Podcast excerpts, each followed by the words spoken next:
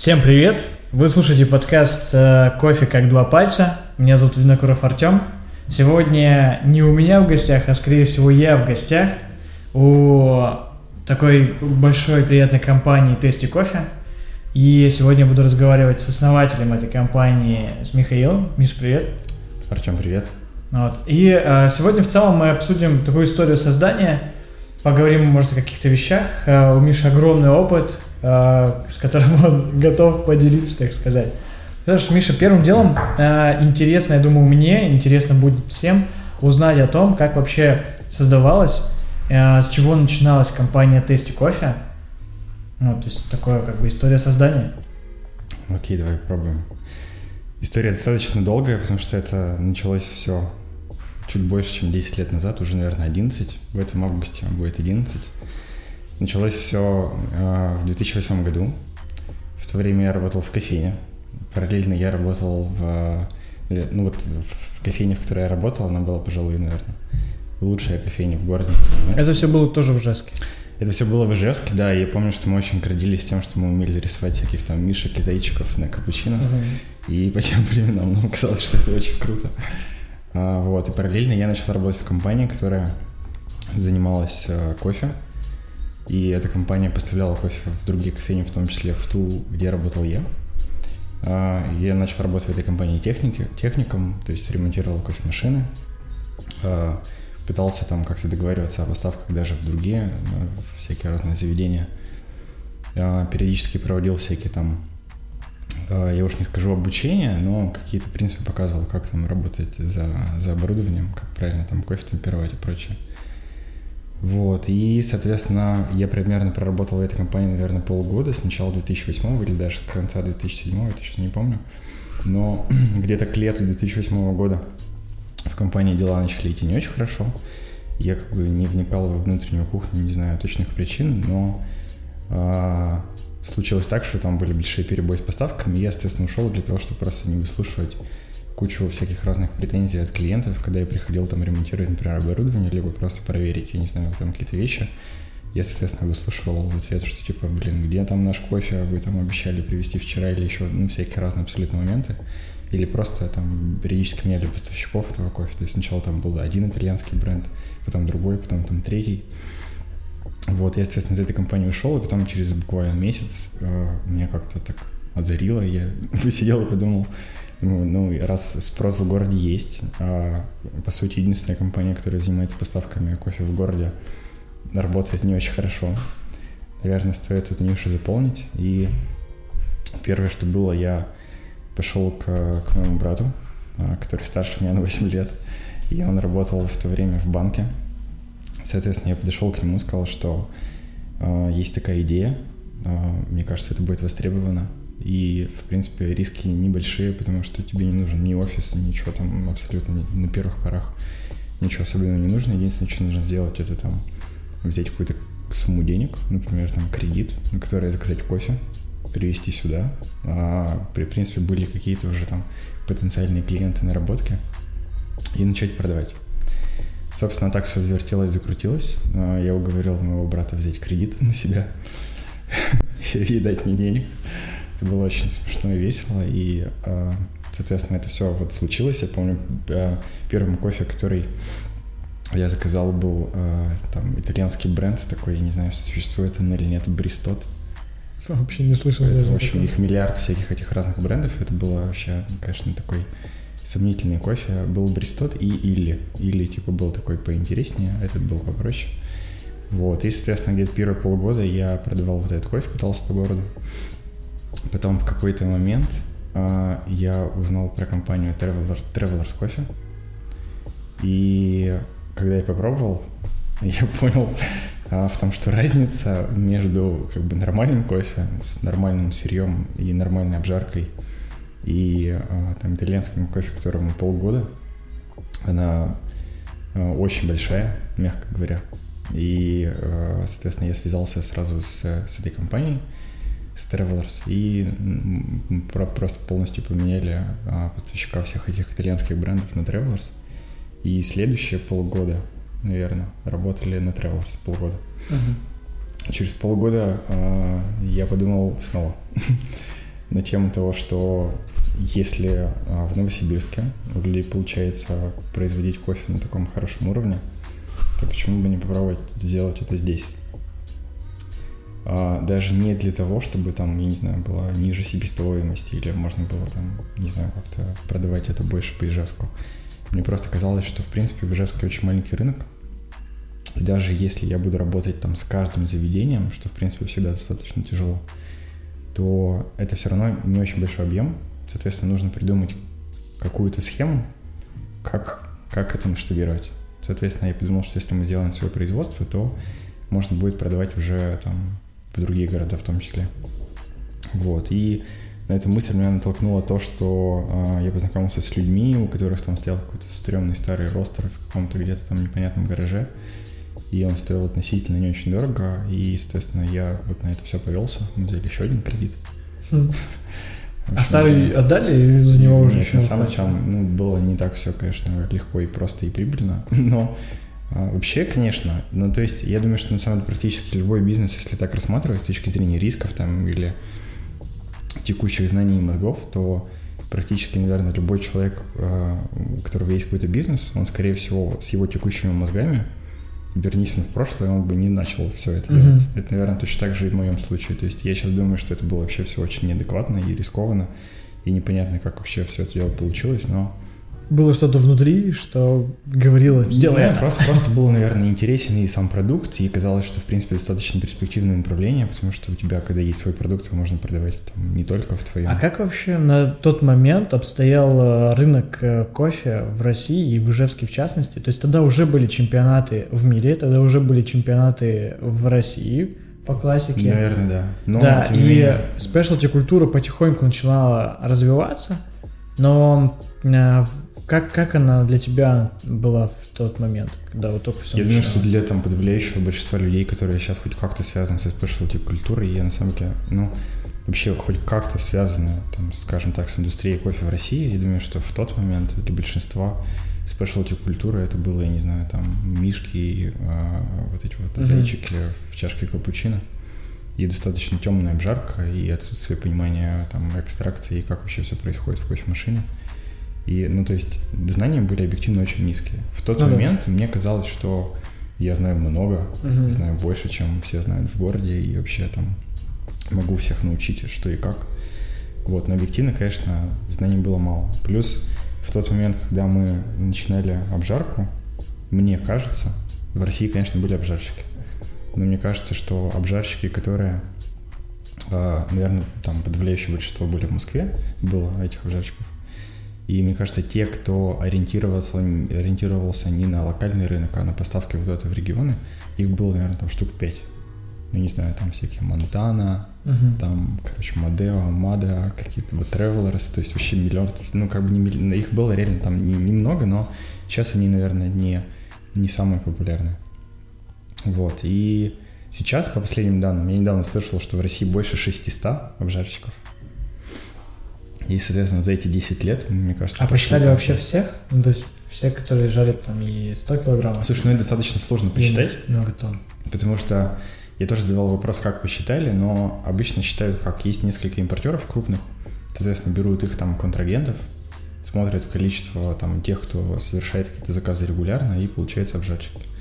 Есть небольшая проблема в том, что ну, погрешность этого подсчета и не, как бы, проблема этого подсчета в том, что очень часто есть юрлицо, которое заказывает у импортера, например, там 5 мешков, потом едет к обжарщику, жарит там и продает под своим брендом. Uh-huh. Я не знаю, считать это своим там отдельным обжарщиком или нет. Наверное, раз есть свой бренд, можно, наверное, и считать. Не знаю. Мне кажется, можно определить, что если есть ростер, тебя значит обжарщик.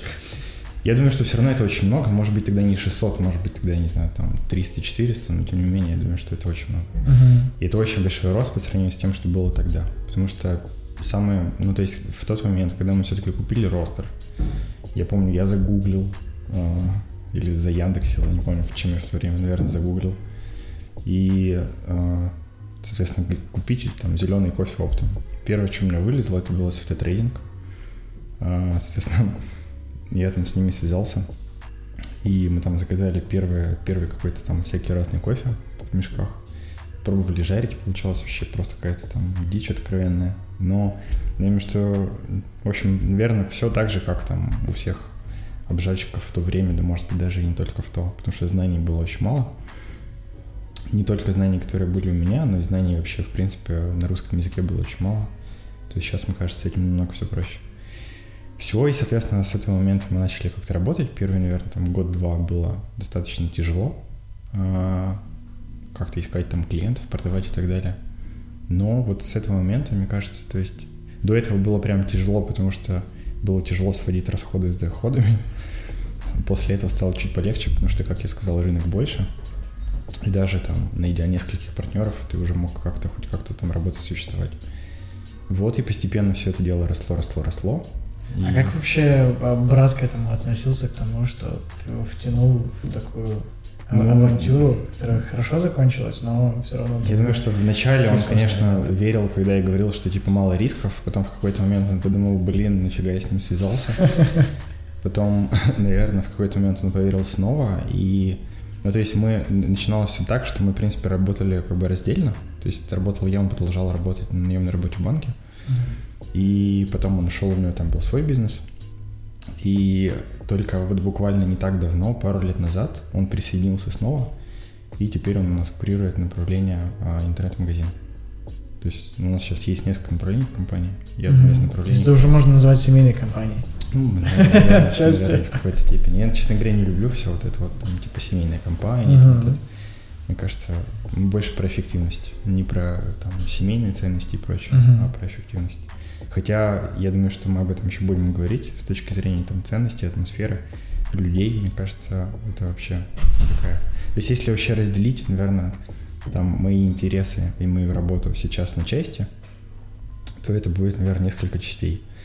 Первое — это, в принципе, работа там с производством и созданием чего-то там такого, что интересно — Второе, это, наверное, погружение с точки зрения процессов, химии всех этих процессов, с точки зрения обжарки кофе, ну и там приготовления, ну вообще, в общем, все знания про кофе. И третье, это как раз, наверное, выстраивание вот таких внутренней системы работы, при которой людям очень классно здесь работать, при которой они могут развиваться, там, раскрываться с новых для себя сторон и что-то там как-то улучшать в этом. Расскажи, деле. что э, представляет Tasty Кофе как компания сейчас? Что это? То есть это обжарка, сколько вы обжариваете кофе, это кофейни, вы участвуете в чемпионатах, вы устраиваете деревню обжарщиков, всякие мероприятия. Скажите, как, в каком направлении компания движется сейчас? Окей. Okay. Uh, сейчас у нас мы находимся в Ижевске. У нас есть uh, несколько кофеин в Ижевске и производство.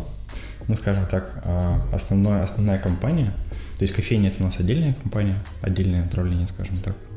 Есть э, оптовое направление производства, то, с чего мы начинали. И есть третье направление, это роз, розничный интернет-магазин. Э, это все выведено, скажем так, не знаю, в отдельные бизнесы, в отдельные юрлица. Например, наши кофейни покупают у нас кофе на точно таких же условиях, как, например, там партнеры в других городах. Uh-huh. Даже наш интернет-магазин покупает у нас кофе на точно таких же условиях, как там, не знаю, то есть можно в любой компании, например, из Москвы или из Екатеринбурга обратиться и получить точно такие же условия, как у них. Это нужно для того, чтобы ну, можно было точнее все посчитать, все я, честно сделать говоря, эффективнее. Да, я, честно говоря, большой любитель. А, у меня плохая память на цифры, как ни странно, но я очень люблю как бы а, все нормально просчитывать. И а, мне очень нравится думать, что что-то получается сделать эффективно.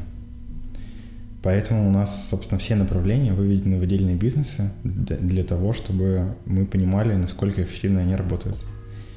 Если, ну, то есть, во-первых, это более устойчивая система, во-вторых, ты сразу понимаешь, кто зарабатывает деньги, кто тратит деньги. Mm-hmm. И ты видишь, в каком месте тебе что нужно улучшить, а в каком месте что там нужно. В общем, мне кажется, что это просто более устойчивая эффективная система. Вообще устойчивость и эффективность, это, наверное, такие основные, как бы, основные вещи, на которые э, я очень люблю обращать внимание, потому что, например, даже если... То есть вообще задачей как бы последних нескольких лет для меня э, было такое, наверное, там слово безопасность, не знаю, или там будущее, или какая-то устойчивость. Потому что мы старались, с одной стороны, делать только то, что а, то, что то, ну, только то, что нам нравится, и то, что, в принципе, а, чтобы все, что мы делаем, за это не было стыдно. И действительно получать там классный продукт, даже если он, например, недорогой. Но при этом очень важно, чтобы, то есть в компании сейчас работает больше 80 человек уже, и очень важно, чтобы это было все долгосрочно. Uh-huh. Чтобы я точно знал, что, например, там эти люди могут быть уверены в будущем и не знают, что, например, там через год с компанией ничего не случится. Соответственно, второе как бы направление, которое меня заботило, это было как раз про безопасность.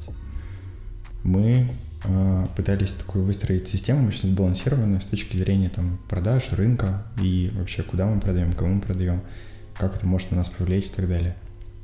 Например, обжарщиков много, как я сказал, в России. Э, и есть разные типы обжарщиков. Есть, например, обжарщики, которые э, продают, я не знаю, там, например, 10 тонн 10 клиентам, каждому по тонне. Соответственно, если уходят 4 клиента, то... Почти 50%. Почти 50% у них там падает объем. И это достаточно рискованная политика. У нас крупных клиентов практически нет. Это, ну, это какая-то больше принципиальная позиция, что вы не ну, хотите рисковать? То есть, наверное, да. Потому риски. что у нас, например, а, достаточно низкий порог входа для хороших цен с точки зрения клиентов к нам. Вот, но у нас нет каких-то супер, там, мега, не знаю, индивидуальных условий для крупных и мы, в принципе, не супер клиентоориентированные с точки зрения крупных. То есть, если они приходят к нам и говорят, а можете нам посчитать так? Мы говорим, типа, извините, не можем, у нас есть прайс. Если они говорят, а можете нам сделать там вот как-нибудь пожарьте по-другому? Мы говорим, извините, не можем. У нас есть как бы внутренние стандарты, внутренняя система работы, у нас все работает там четко и как, как там по часам, в том числе потому, что мы не можем ходить вправо и влево. У нас есть классные условия, но они не меняются. Поэтому у нас в опте клиентов много, но практически нет крупных. С одной стороны, это минус, потому что это мешает росту. С другой стороны, это плюс, потому что это более устойчивая система.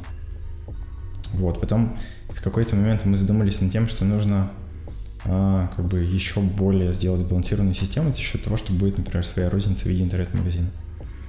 И мне кажется, что у нас сейчас, наверное, самый крупный интернет-магазин в России а, розничный. То есть они продают 10, наверное, больше тонн, наверное, больше учитывая то, что это только розница.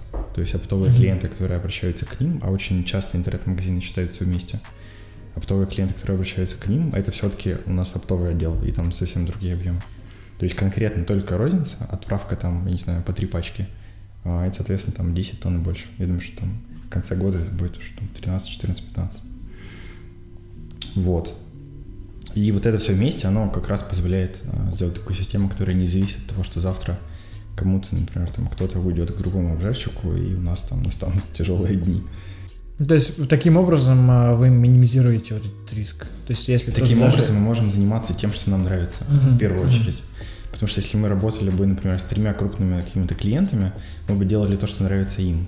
Да, да. В нашем случае наша конечная задача была только в том, у нас на самом деле вот это, как ни странно, не стоит задача продавать больше, больше, больше. Uh-huh. Наоборот, мы как бы вот мы даже с, там, с отделом продаж хотя он у нас называется клиентский отдел, с клиентским отделом мы встречаемся и очень часто, например, там говорим даже, когда новый, например, какой-то человек приходит, мы говорим, что мы ничего не продаем никому, не надо ничего никому втюхивать. Единственное, чем у нас занимается клиентский отдел, это помогает ответить, отвечать на вопросы так, чтобы было понятно. С кофе, например, там, я не знаю, с условиями работы, там, с чем-то еще, с логистикой, с другими какими-то моментами. То есть у нас, в принципе, нет задачи там сказать, типа, а что, сколько вы берете? А давайте, а что нужно сделать, чтобы брать больше? Давайте, ну, берите, пожалуйста, больше. То есть мы, в принципе, немножко от другого всегда отталкиваемся. Мы отталкиваемся mm-hmm. от того, чтобы сделать продукт и условия, при которых выгодно с нами работать. И, и все. А дальше наша задача просто работать так, чтобы было хорошо. То есть если завтра сказали, как вот я тебе недавно сказал, если мы сказали, что завтра в 14.00 отгрузим. Значит, завтра в 14.00 отгрузим. И мы на, на 110% я уверен в том, что завтра настолько отгрузим. Это самый, наверное, интересный момент э, поддержания вот такого а, тайм-менеджмента, если это можно назвать таким образом, что все делается в срок, все пополняется в нужный момент, все делается в нужный момент. Как выстроить такую систему в, э, в подобной или любой другой компании, так чтобы все работало, потому что мне кажется, что не, далеко не везде так это работает. Что все делается срок, Не знаю, у меня нет ответа, честно говоря, на этот вопрос. Мне кажется, что это настолько все просто и, и очевидно, что я не знаю, правда, у меня нет ответа на вопрос. Просто, как я тебе сказал, когда мы сегодня встретились, наверное, есть разные люди. Есть люди творческие, для которых нужна свобода действий и там, э, не знаю, там полет мысли, творчество, общение, там, я не знаю, вдохновение и так далее. Есть люди более системные, и мне кажется, что, наверное, задача каждого руководителя ставить на определенное место определенный тип людей. Mm-hmm. Соответственно, чтобы творческие люди, например, там за отгрузки не отвечали, а за отгрузки отвечали системные люди, которые, например, точно если там запланировали, то они, соответственно, это там сделают. Вот, но не знаю, я действительно считаю, что у нас а, одна из наших самых сильных сторон это внутренняя система работы, потому что у нас работают очень классные люди. Мне хочется думать, но я практически в это верю, что все эти люди достаточно мотивированы. И мы действительно стараемся внутри компании выстраивать такую очень дружескую атмосферу. То есть у нас нет какой-то иерархии или там бюрократии или еще вот всяких таких а, не очень приятных вещей. Мне кажется, у нас, в принципе, комфортно, классно, свободно, легко внутри работается всем. Вот, и а, при этом одно из, почему это происходит, наверное, потому что все работает достаточно четко. Без, как же, опять же, без всякой там бюрократии, лишних бумажек и прочей фигни. Не знаю, честно говоря, как вот у меня нет готовой инструкции, как.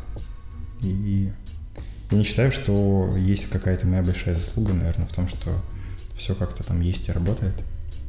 Мне кажется, что у нас получилось собрать прям реально очень классную команду.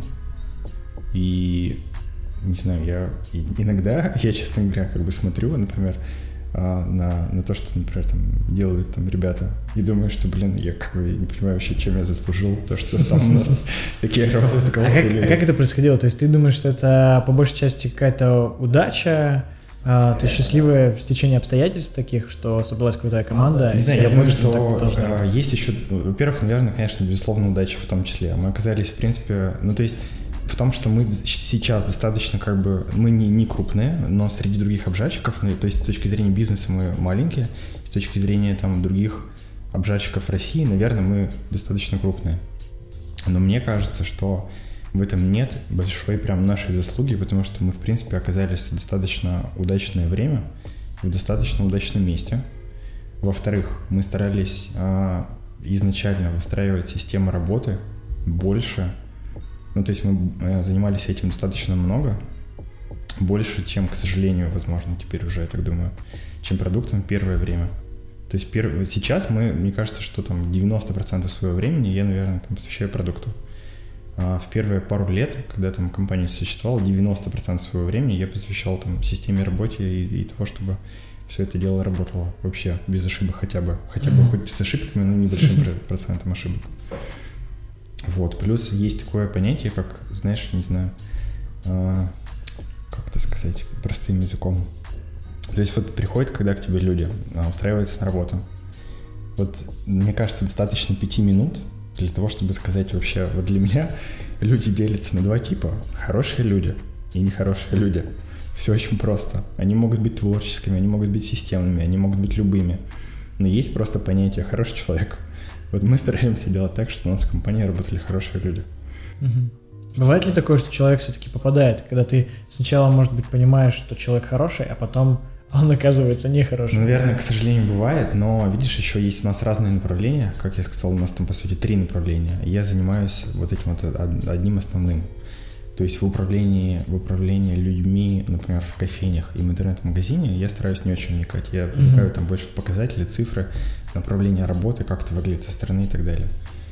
А, и, возможно, сейчас я уже не настолько как бы не, не, не настолько уверен в том, что, как я сейчас там сказал, как в опте, а в других направлениях. Но в целом, мне кажется, все равно какая-то вот такая вот костяк и структура, она остается. И, наверное, важно, чтобы процент этих людей не превышал какой-то, знаешь, определенный, mm-hmm. определенный процент, когда это там пойдет уже такая лавинообразная история. Но, не знаю, мне кажется, что люди действительно очень важны. И и важно, чтобы, наверное, они чувствовали, что тут А, все это не просто там из-за денег. Как это ни странно, наверное, первое время мне почему вообще хотелось чем-то заниматься, наверное, конечно, потому что там зарабатывать. Но как это ни странно, мы вообще, в принципе, во-первых, у нас есть а, такое внутреннее выражение, что там, как я сказал, да, не, мы ничего не продаем. И это действительно мы стараемся выстраивать всю нашу работу относительно этого. Мы ничего не продаем. Так, так было с самого начала, с основания? Наверное, Или, нет. Это пришло может, быть, может быть, лет последние пять. Угу. Вот. А, когда, в принципе, уже перестал стоять вопрос выживания, мы, соответственно, смогли чуть-чуть там расслабить а, некоторые части тела и, соответственно, говорить, что мы ничего не продаем. Вот. И с точки зрения точки, с точки зрения людей, мне кажется, у нас есть такое какое-то внутри понимание абсолютно у всех. Я не скажу, что я прям с каждым сажусь и вот прям ему объясняю. Но мне кажется, это вот как-то витает в воздухе, что это все как бы не для денег. Угу. У нас не стоит вопрос в том, чтобы давайте заработаем больше, а давайте там, я не знаю, сделаем еще что-нибудь, чтобы еще больше там зарабатывать и продавать. Как это ни странно, не странно, потому что мы действительно, наверное, чуть больше продаем, чем многие. Как это ни странно, у нас не стоит задача продавать там больше, у нас не стоит задача зарабатывать больше, у нас не стоит задача там, не знаю, захватить весь мир. У нас задача вообще супер крайне простая, и может быть поэтому это так прикольно и людей заводит. У нас задача, э, во-первых, мы в Жеске, uh-huh. не в Москве, и это тоже классно.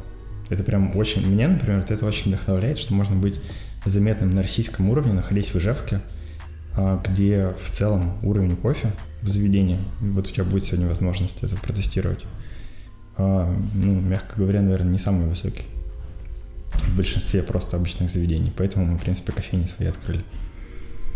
Вот. И идея в том, чтобы сделать продукт такой, какой нравится нам, чтобы этот продукт был востребован среди большого количества людей – и как это ни странно, сейчас это очень заезженная фраза, но чтобы этот продукт развивал индустрию.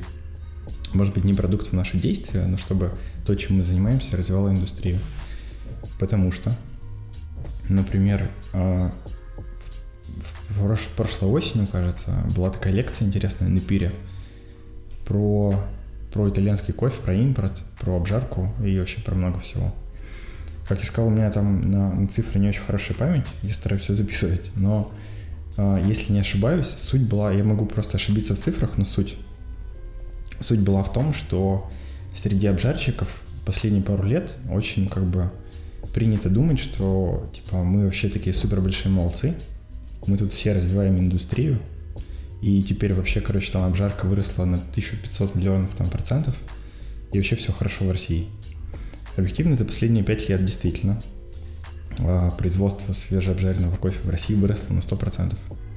Но за тот же самый период времени, за эти самые 5 лет, импорт итальянского кофе в России вырос, если не ошибаюсь, на 150%. Mm-hmm. Соответственно, вопрос в том, что не, не, вопрос не в том, что мы молодцы, а вопрос получается в том, что, наверное, рынок молодец. Но в целом культура потребления повысилась, да, кофе? Я думаю, что не культура, наверное, Всего. все-таки, а а в принципе просто потребление кофе повысилось. Mm-hmm. Может быть, это связано с тем, что у нас было очень высокое потребление э, растворимого, и сейчас это смещается в сторону там, более качественного продукта. Но, тем не менее, итальянский кофе пока больше молодцы, чем мы. И если так подумать, то, наверное, это все, это, наверное, это все как бы объяснимо. Потому что, вот, например, я, если бы был просто там, не знаю, владелец, например, пяти там заведений, какой-нибудь там, не знаю, просто кафе, да, у меня есть, а, не знаю, там, моя боль в том, что мне нужно сделать так, чтобы там мои друзья, например, которые ходят, или там, не знаю, гости, которые ходят, хоть кто, кто ходит, говорили, что, типа, вот там, например, кофе классный, типа, они говорили, что, типа, а, а они наоборот, типа, там кофе говно, не хотим пить. Соответственно, нужно, по идее, просто взять и решить эту проблему человека. И вот теперь есть две ситуации – приходит к нему дилер, например, какой-нибудь итальянской компании, и приходит к нему, например, там, представитель, я не знаю, там, модный обжарщик в татухах. И модный обжарщик в татухах говорит, короче, э, типа, темно мы не жарим, у нас, типа, светлая обжарка. Кстати, вот это про нас тоже, как-то не странно, но я сейчас объясню, почему. У нас там, типа, темно мы не, мы не жарим, кофе должен быть, короче, такой, э, у тебя тут вообще кофемашина говно надо поменять, бариста у тебя тоже надо научить, у тебя нет весов, тебе надо купить, короче, весы, кофемолка говно надо поменять, и вообще вот это все не очень, у тебя заведение какое-то стрёмное, короче, и он просто, получается, накидывает, ему у него есть проблема, пришел чувак и накинул ему еще 10 проблем. Да, и руководитель слышит только то, что нужно потратить сюда, да, нужно потратить сюда. И руководитель и слышит только то, что у него как была, была маленькая проблема в его Сейчас голове, а теперь она растет и становится вообще какой-то нерешаемой в его mm-hmm. представлении. После этого чувака в татухах приходит на там представителей какой-то, не знаю, там итальянского ну, бренда типа Лаваци. И говорит, типа, все, все, завтра мы вам привозим кофемашину бесплатно, кофемолку бесплатно, ставим кофе, чашки, салфетки, учим персонал, решаем все ваши вопросы. И ваши гости будут довольны, потому что они видят на чашке, например, там название Лаваца, например, ну или даже если они спросят, типа там Лаваца, типа все знают. И получают то, что они ожидают. Они ожидают, соответственно, там крепкий, горький, там какой-то вот такой типа напиток. А, в этот раз не у меня. Вот. Соответственно, а, я могу понять, почему итальянский кофе вырос сильнее, чем мы. Я думаю, что, может быть, это даже как бы в чем-то мешает. То, что рынок растет, это мешает, в принципе, развитию в более качественную сторону. Потому что обжарщикам не нужно улучшать свой сервис, для того, чтобы расти. И это супер большая проблема. То есть, если я, например, вот, вот я же тоже об этом говорю, нам хочется делать то, что нам нравится, при этом расти. Mm-hmm. У нас это пока получается. Большой вопрос, за счет того, что мы молодцы, или за счет того, что рынок так растет. Наверное, все-таки как бы это, конечно, есть вклад обеих вещей в это, mm-hmm. но в целом, наверное, большая часть благодаря тому, что растет рынок. Потому что если смотреть с точки зрения сервиса, мы предоставляем многие вещи, но мы не работаем так, как, например, там, представители всяких разных итальянских брендов. Но именно поэтому мы как бы стараемся сделать такую очень диверсифицированную систему, которая позволит в будущем нормально существовать. А с точки зрения, а, не знаю, конкурентной способности очень многих, в принципе, тех, кто сейчас в России тоже жарит кофе, очень большой вопрос. Как вот мы с тобой говорили недавно, а, есть спешлти, есть не спешлти, да, это условно. Вот. И мне кажется, что сейчас это определение такое немножко, немножко уже устаревшее. Потому что, потому что придумано оно было, не знаю, ты не помнишь, в каком там, лет 30, наверное, назад, да? Ну, где-то в 74 году примерно. Даже больше. Короче, вот. И в тот момент действительно нужно было как бы сделать четкую грань между там, массовым продуктом и тем, что что-то как-то отличалось в лучшую сторону объективно за эти 30 с лишним лет, 40, настолько выросло качество кофе в мире. Ну, даже за последние 5 лет? Даже за последние да. 5 лет. Что мне кажется, что в целом, наверное, это нуждается уже в каких-то дополнительных терминах. Потому что выросло понимание фермеров, что они делают, выросло понимание обжарщиков, что они делают, там понимание вообще всех выросло. Соответственно, сейчас вроде есть типа спешлти, не спешлти. Ну, блин, что такое спешлти? Спешлти это что, 80 баллов? Mm-hmm. Сейчас спешлти вот кофе за 4 доллара, Бразилия, не знаю, там базовая Бразилия, натуральная обработка без дефектов, она может быть 82 балла. Может быть. Если но, ты постараешься... но это Бразилия под э, форматом specialty будет отличаться от э, Панама, которая тоже будет specialty да. по факту. И, и вот насколько это огромная разница. Да. Это же, ну это странно все называть одним, одним словом. Сейчас кто-то придумывает, типа там fine commercial, кто-то придумывает, я не знаю, там Fine Specialty. Fine, fine Specialty. specialty а потом будет Fine Specialty Microlot 3000 Super То есть либо, либо надо просто как бы чуть быть более открытым и не навешивать ярлыки, либо тогда как бы сделать какую-то более понятную, четкую градацию, там, не знаю. Бал, бальная система, она прикольная. Uh-huh. Но бальная система у нас, например, в компании там два кугрейдера, можно сказать, что три, там, один чуть-чуть не сдал, один экзамен скоро сдаст. Ну, например, там почти три но при этом я, например, мы стараемся оценивать, э, оценивать кофе, практически весь, который к нам приходит, выставлять оценки там справедливо, объективно, вслепую и так далее, но э, я понимаю, что даже сейчас на рынке это лучшее, что есть. Система оценки кофе, там, вот, типа, кугрейдинг. Но она тоже далеко не совершенна. Потому что есть такое понятие, как личная заинтересованность. Угу.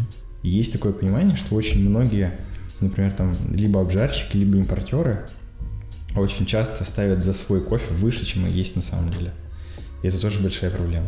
А некоторые, наоборот, я знаю некоторых, кто почему-то специально занижает. Может быть, потому что типа все завышают, а они, видимо, решили, что они как бы пили много вкусного кофе, Поэтому, типа, все, все вокруг херня, и, типа, это для меня это 84, не больше. Мгм. Хотя это реально про 86.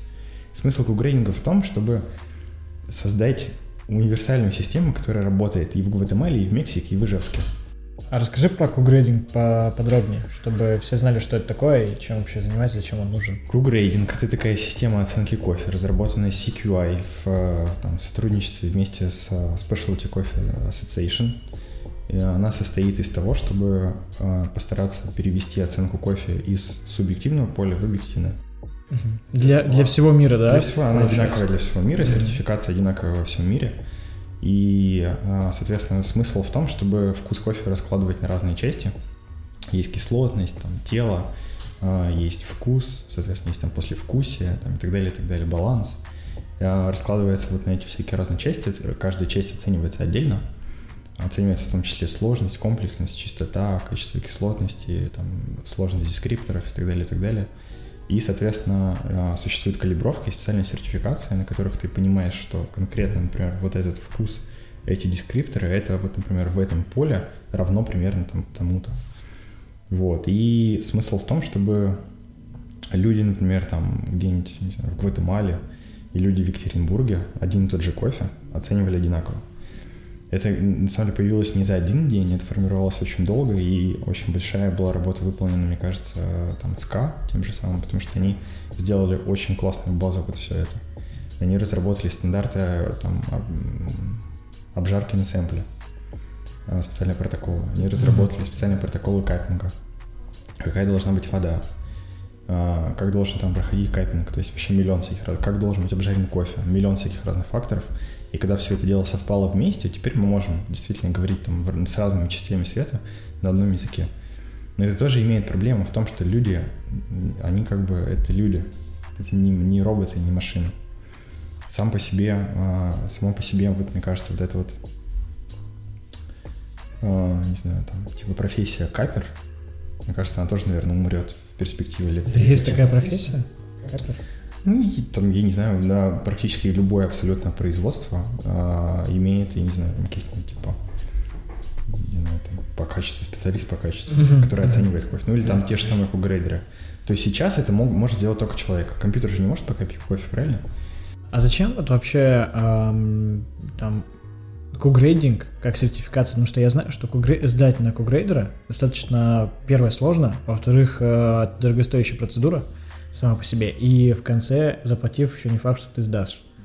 Вот, то есть зачем она нужна вообще для производства, для человека, для бариста, может быть, вообще в целом? Первое, для того, чтобы одинаково оценивать тот кофе, который а, у тебя с другими участниками рынка. И второе, чтобы понимать, что такое вкусно, что такое нет вообще. То есть Мгм. все-таки, если ты вообще, например, не, не калибруешься, не проходил сертификации, те же самые сенсори или кубрейдинга, или еще там всякие разные другие, то, возможно, тебе будет нравиться какой-то там Ну, оценка будет более субъективной. да, но это будет, например, там, не знаю, объективно близко к дефекту, или это не совсем правильно. То есть, мне кажется, это очень, ну, то есть мо- могут быть разные видения на рынке. Ты можешь делать абсолютно разный продукт. Но кугрейдинг, он не для того, чтобы оценить вот этот вот кофе, который мы там пожарили, купили в кофейне, например, в пачке, и такие тут капями оцениваем э, по системе кугрейдинг. Кугрейдинг для оценки зеленого кофе. Когда ты берешь образец зеленого кофе, 350 грамм с фермы, э, оцениваешь его на дефекты, затем жаришь 100 грамм, оцениваешь э, эти 100 грамм на наличие, например, там квакеров, затем завариваешь по протоколу эти самые 100 грамм именно определенного цвета обжарки, и затем капишь, там, не знаю, вслепую или в составе группы, и оцениваешь, что это кофе. И это супер классный инструмент, потому что сама по себе форма, она действительно достаточно, достаточно такая полная. То есть, когда ты покапил кофе, когда ты записал все свои мысли, что у тебя там есть, и, например, там отправил это фермеру, либо просто другому человеку, ну, то есть я пока не могу сказать на словах, там, за три минуты, например, про кофе так, чтобы было понятно все. Ты, конечно, можешь сказать, типа, во вкусе было то-то, то-то. Кислотность была, например, такого-то уровня и такого-то качества. Тело было, например, тоже такой-то плотности и такого-то качества. Но даст ли тебе это полное понимание? Наверное, нет. А если ты заполняешь форму и, например, отправляешь эту форму там, фермеру тому же самому, вот это, мне кажется, очень классный инструмент для них, для того, чтобы улучшать их качество в том числе. То есть они могут понять, например, там, по результатам того же там грейдинга, например, зеленого кофе, какие дефекты там были, на, какой, на каком этапе им что нужно улучшить. А, не знаю, там, что было во вкусе, что нужно там во вкусе улучшить и так далее. Короче, это все очень интересно, и, и, но, к сожалению, далеко не совершенно. Я думаю, что лет через 30 наверняка уже будет как бы не, не люди оценивать дескрипторы, и кто-то будет рассказывать, я там чувствую папаю, а другой говорит будет там, типа, да ты что там, орехи и шоколад, какая там папая. Это потому что тоже дело такое, знаешь, с дескрипторами очень бывает, в общем.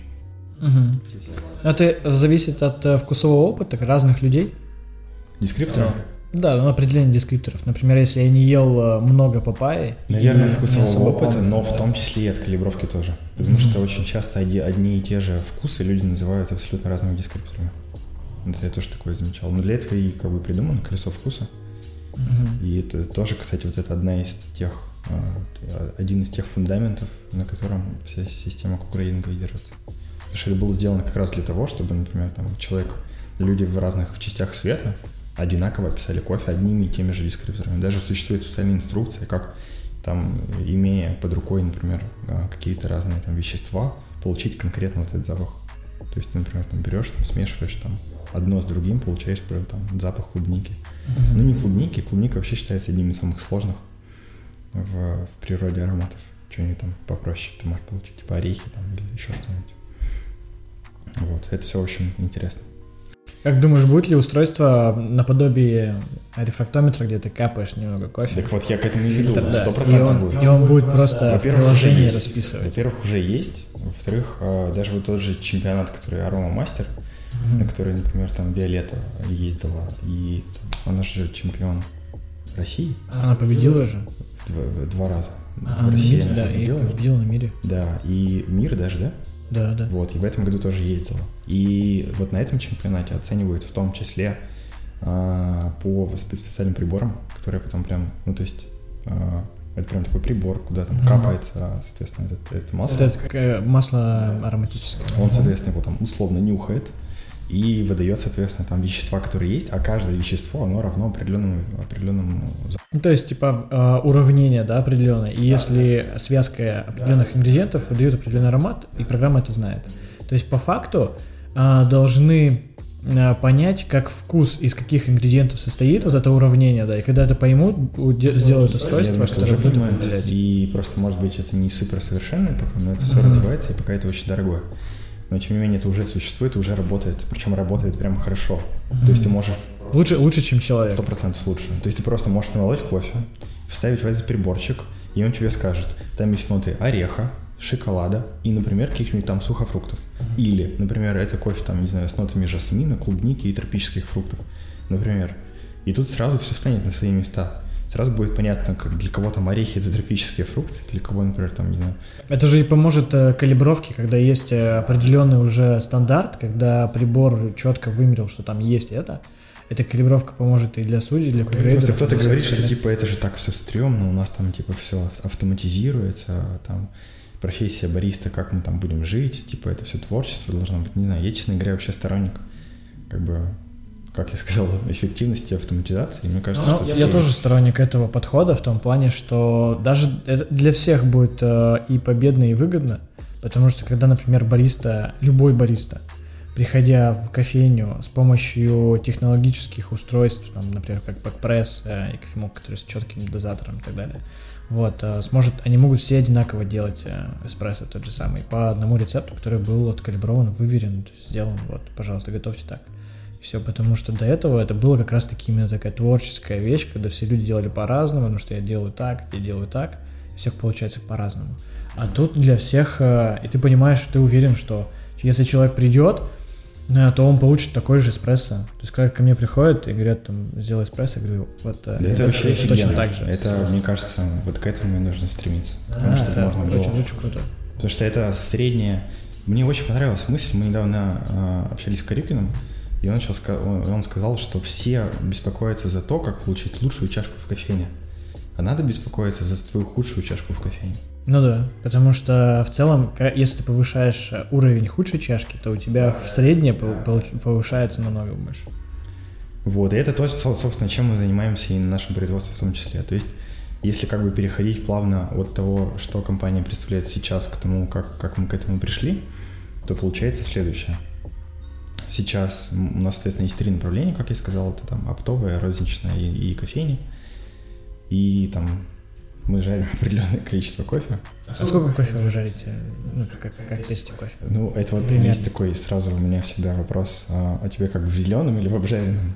Ну, ну и так, и так. Потому что обычно, ну, в общем, это да, кто, кто как. Но мы жарим достаточно много, наверное. И я не скажу, что мы как бы стремились постоянно это увеличивать, как я сказал, но так случилось что э, на сегодня мы жарим там больше, наверное, 80, близко к 90 тоннам. Угу. Плюс в месяц. месяц. Да, в месяц. Угу. Вот, при этом э, мы делаем очень много вещей, которые мешают нам продавать больше. Как это ни странно.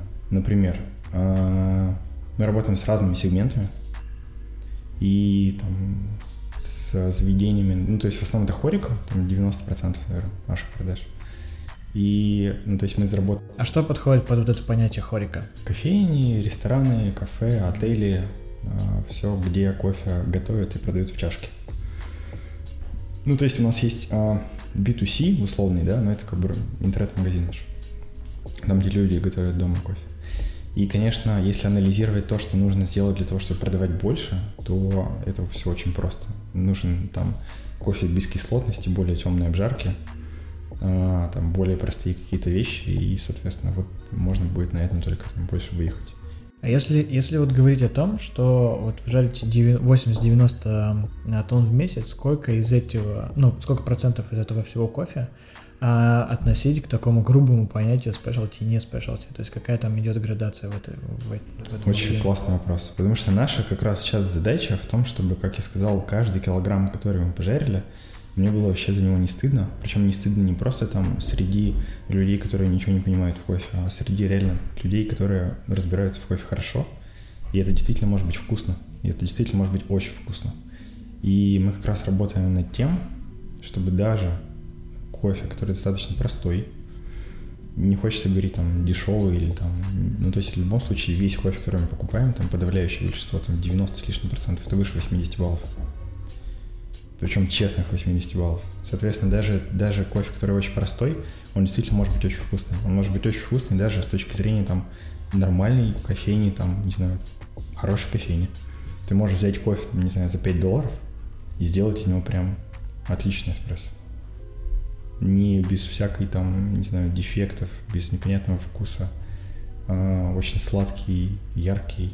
То есть, мне кажется, что как раз в этом наша задача есть. Не знаю, сколько в процентах, правда. То есть, если у нас есть такое внутреннее для себя разделение, у нас есть кофе, за который нам так чуть-чуть стыдно. У нас есть кофе тот, как бы, которому мы, собственно, наша база, на которой мы работаем, это от 80 до 85 баллов. То, с чем нам не очень хочется работать, это такой кофе, как, я не знаю, там, как, не знаю, пробовал ты когда-нибудь или нет, такие штуки, там, всякая дичь, типа, там, Индии, мусон и всякое вот такое вот. Блин, как вот мне кажется, каждый должен пройти. пройти. Ну, наверное, наверное, я сразу как-то пришел к какому-то осознанному пониманию. Ну, что-то. У нас есть, ну, то есть за счет из, из-за того, что у нас есть интернет-магазин, в котором супер важно достаточно большой ассортимент, у нас есть кофе разный. Uh, у нас есть там, например, там, две, две смеси с робустой даже. Одну из них мы планируем убрать, останется только одна. Пока полностью убрать, к сожалению, не можем, потому что все-таки спрос на достаточно большой. А, из того, что вот мне не очень нравится, это получается две смеси, смеси с робустой, а, две смеси там обжарки темнее, скажем так, среднего. И, наверное, все. То есть все остальное это реально честно, и от 80 до 85 баллов. И эспрессо, и фильтр, и даже если это там базовые сорта, то они достаточно, ну, там, это честный 80+. плюс. Там Бразилия, Колумбия, Гватемала, там и прочее, Эфиопия, всякие натуральные мытые. И есть еще как бы третья наша такая э, блок э, кофе, это 85 плюс. Мы его там условно называем типа микролотами. Не обязательно всегда это там микролоты, условно там один мешок, это может быть как бы не один мешок, но это всегда 85 плюс. Вот, соответственно, как бы три части нашего кофе. а со второй и с третьей мы стараемся работать и увеличивать, и мы стараемся сделать так, чтобы скоро это, соответственно, мы стали работать только вот с этими частями. И мне кажется, что это вообще супер круто. И я просто вообще невероятно как бы рад и благодарен судьбе, что, в принципе, я работаю на таком рынке, где можно, который растет, где можно заниматься тем, что тебе нравится, и при этом, а, при этом тоже расти, не, не, как бы, не думая только там о деньгах, о выживании или о чем-то еще, а, а действительно там, занимаясь тем, что тебе нравится. И что самое классное, не знаю, возможно, это везде, но мне кажется, что у нас в индустрии очень много людей, с которыми очень интересно поговорить.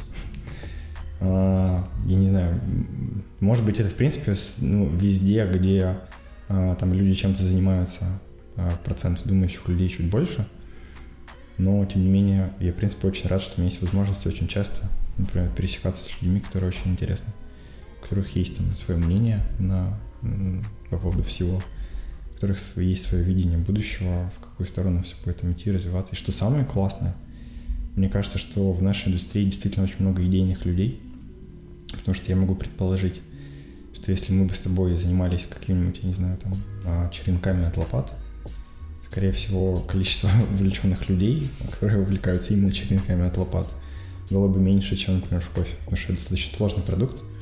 И очень часто даже люди, когда попадают сюда из-за денег, они через какое-то время начинают все-таки больше думать о продукте, чем о деньгах. Угу. И это очень круто. Прям, мне кажется, что очень... Именно заинтересованность продуктом очень большая, да. Да, да и, соответственно, в конечном счете мы свою задачу видим очень просто. За счет того, что э, мы стараемся делать тот кофе, который нравится нам. У нас есть достаточно большая выборка а, среди там, наших клиентов и среди там, людей, на которых мы можем оказывать какое-то влияние. Мы, соответственно, стараемся сделать так, чтобы, в принципе, кофе был вкуснее у них и вообще везде. Потому что, ну, есть еще, мягко говоря, много чего над чем работать. Но объективно сейчас среднее качество там чашки в стране, наверное, намного выше, чем было 5 лет назад и просто несравнимо выше, чем, например, 10 лет назад. И мне кажется, что в целом наша, наверное, компания, вот хоть я и сказал, что типа ей 11 лет, наверное, с точки зрения продукта, она, наверное, началась там лет 5 назад всего, может быть, даже 4. То есть не, вообще не так давно. Когда mm-hmm. она, я как-то в один прекрасный момент осознал, что а, у меня вот эта как бы мысль о том, что типа я все знаю, она сидит до сих пор потому что в тот момент, когда как бы я действительно относительно других что-то знал, уже, в принципе, все достаточно быстро развивалось и уже много поменялось. Мысль сидит, а реально как бы есть уже намного больше людей и там компаний и каких-то, не знаю, активностей, которые э, более интересны, чем я предполагал. И вот в этот момент мы, соответственно, решили э, всю нашу работу, там сели в один прекрасный день и разделили всю нашу дальнейшую работу на три направления. А, первое. Мы решили, что мы делаем самое лучшее производство. Ну, ну, это может быть, ну, то есть кто-то не согласится, и это супер. Я буду вообще счастлив, если кто-то не согласится, и, и, ну, это, наверное, бесконечный процесс. То есть нельзя что-то сделать, там, типа, и все, и сказать, типа, у меня теперь лучше, потому что завтра, завтра кто-то сделает еще лучше. Вот. А второе направление было в том, чтобы мы, а, мы хотели сделать такие, в принципе, условия и системы работы, при которых можно делать там стабильный и качественный продукт. И третье — это были знания. Потому что с точки зрения знаний в кофе тоже все очень прикольно. Вот вообще говорят, что типа, есть такие несколько достаточно сложных продуктов пищевых в мире. Самые два известных — это, наверное, вино и кофе. Но если так задуматься, то индустрии не знаю, назвать это индустрией, но культуре вина, например, да, и вообще вину как напитку, ему там тысячи лет, и люди, а, наверное, несколько тысяч лет уже как относятся к этому не как к способу набухаться, а как к способу получить удовольствие. Соответственно, они ищут способы, как сделать вкус лучше. Кофе, в принципе, несколько сотен лет. А кофе как э, напитку для удовольствия несколько десятков лет. Потому что до этого люди пили это как бы просто горький черный напиток, который нужен, чтобы взбодриться. Соответственно, буквально, наверное, последние вот эти лет 30, когда там появилось понятие спешлти, кофе, вот это вот все. Соответственно, мне кажется, люди как-то начали больше разбираться и там выращивании, и ферментации, и в обжарке, и в приготовлении. И в чем-то еще. То есть, по сути, это как бы несравнимо э, разные отрезки времени.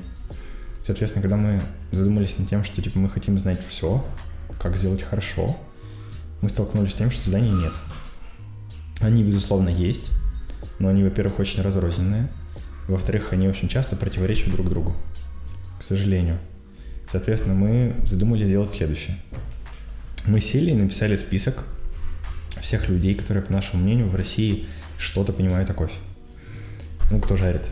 А, и, соответственно, мы за там, два года съездили ко всем. Либо они приехали к нам, либо мы съездили к ним. То есть все, кто в России считается, что жарит неплохо, мы, наверное, учились у всех. И э, мы изначально договорились, что после каждого обучения мы не будем слепо следовать советам, мы будем пытаться понять, почему. И, соответственно, э, в процессе этих обучений мы старались задавать вопрос как бы простой, почему именно так? Потому что когда мне, например, говорят, я загружаю, например, на 100, там, 80, вначале закрываю заслонку, потом ее открываю, и у меня получается вкусно, это не, не то, что нам было нужно. Нам было нужно знать, почему. Мы пытались в процессе каждого обучения понять, как бы, почему разные люди делают, делают разные действия, и в итоге со временем картина начала складываться достаточно понятно, и мне кажется, что, ну, то есть в какой-то момент времени я считал, что это все, все фигня и там бессмысленная трата денег, и нафига мы все это затеяли. Надо было просто как бы, короче, жарить, как, как там, и, ну, типа, стараться делать вкусно в капинге, и все. Но э, в итоге, мне кажется, что это было очень эффективно, потому что все это как-то сложилось в такую в единую, очень стройную теорию, которая работает там, в 90, наверное, 5% случаев, даже больше. То есть теперь, когда мы, например, знаем кофе, когда мы знаем, ну, например, просто вот берем какой-то любой кофе, там, например, там, натуральный ферп или ну, там под фильтр, или какой-нибудь там мытый колумбию под эспрессо, или вообще хоть что. А, мы знаем его потенциал, оценку, дескрипторы. Мы уже понимаем, как этот кофе нужно пожарить, для того, чтобы это было как минимум неплохо. И дальше это было прям реально очень интересно. И, наверное, последние там два года я был настолько увлечен вообще в целом изучением обжарки, что, наверное, это было основным, чем я занимаюсь. Мы, в принципе, вот мы пытались постоянно улучшать производство, там меняли ростеры бесконечно, ставили всякие там колор-сортеры, колориметры, увлажнения, всякие, короче, вообще все, что знаем, пытались реализовать. И в основном я занимался тем, что пытался, мы все вместе с обжарщиками пытались как бы во всем этом разобраться и понять все процессы. Мне кажется, что было круто. И я не могу сказать, что я знаю всего. Наверное, никто не может. И наверняка есть кто-то, кто там жарит вкуснее. И, но мне, мне, в принципе, не было задачи жарить там вкуснее, чем все во, все, там, во всех случаях. Мне было важно как бы все упростить до такой степени, чтобы а, благодаря там нескольким инструментам получать реально классный, стабильный результат. Потому что ну, можно, как бы, знаешь, правило Паретта, да, 80 на 20. Вот мне кажется, первые 80 мы прошли. Для того, чтобы пройти последние 20, можно там, всю оставшуюся жизнь, да, можно потратить всю оставшуюся жизнь. Соответственно, ну, мне кажется, что это было классно, прикольно, эффективно. Вот, и э, супер важно, как мне кажется, когда ты жаришь э, каждый день не, не, там, не одну загрузку кофе, а под сотню на там пяти разных ростерах, или может, я могу ошибаться, но может даже больше, чем сотня, а, важно сделать такую систему работы, при которых мы не только уверены в том, что, например, там, пообещали завтра в 2 часа отгрузить, значит, отгрузим. Но мне было очень важно сделать такую систему работы, при которых у меня не болит голова, а чем мы там вчера отгрузили, а вкусно там будет или невкусно, а что вот там эти скажут. А, и мне кажется, что у нас, я прям с очень многими говорил с точки зрения контроля качества, и мне там рассказывали супер всякие разные сложные системы и супер простые системы, и кто-то вообще не сильно заморачивается, а кто-то очень сильно заморачивается. Но мне кажется, что она у нас получилась очень простой и при этом очень эффективной. А, могу рассказать? В общем, суть в чем? У нас есть 6 обжарщиков, а, и мы все, в принципе, постепенно там вместе учились и постепенно там набирались знаниями. Но а, я не сторонник того, чтобы вешать, например, какую-то ответственность на одного человека. Потому что, как я сказал, люди несовершенны. Может быть, сегодня настроение плохое, тебе все будет невкусно. Может быть, наоборот, у тебя ты там устал, тебе кажется, да ладно, сойдет. Может быть, еще что-то. Поэтому у нас такая сделана штука, типа там коллективная, в общем, разум и коллективная ответственность. Смысл в том, что э, у нас очень четко разделено. У нас есть лаборатория, есть обжарка – когда обжарщики находятся на обжарке, как ни странно, они не обжарщики.